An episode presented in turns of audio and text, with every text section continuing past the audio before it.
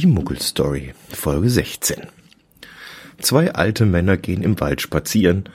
In einem Anflug von jugendlichem Leichtsinn überlegen sie sich, wie früher mal wieder einen Weitpinkel-Wettbewerb zu machen. Gesagt, getan, man sucht sich einen ruhigen Platz, zwei Hosen gehen auf und das Rennen ist gestartet. Mist, sagt der eine Mann, ich hab mir auf den Schuh gemacht. Lass gut sein, sagt der andere, du hast gewonnen. Oh, oh, oh. Andreas ist wieder voll in Fahrt. Angrillen sei genau sein Ding, hat er gesagt und sich schon vor dem ersten Nackensteak vier kleine Pilze reingeschraubt. Wenn der Vorort Harald Junke erstmal so richtig loslegt, ist er kaum zu halten.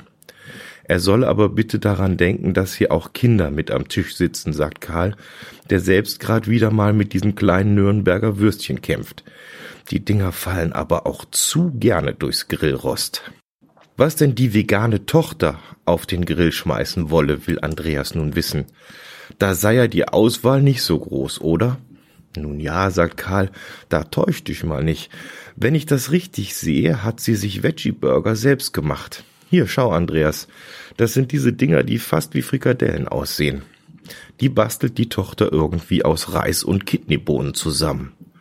Burger aus Kidneybohnen. Ist ja lustig, sagt Andreas. Könnte man ja fast als Geocaching-Essen bezeichnen.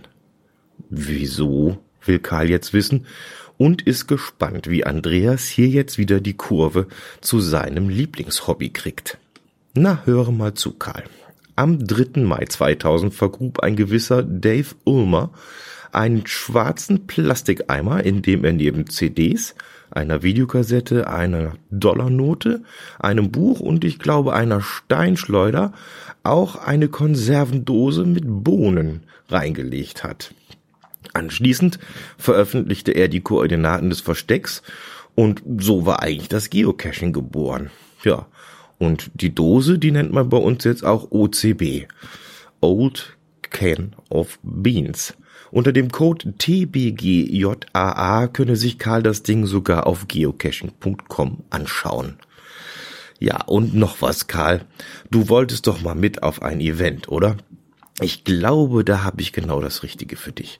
Am 13. April ist dieses Jahr Gründonnerstag und da soll Karl sich mal so ab 10 Uhr in der Früh beim Dönerimbiss am Rathausplatz einfinden. Da fände ein Dönerstag-Event statt. Das wäre fast schon Tradition, dass sich die Freunde der Tupperdose an dem Tag dort treffen.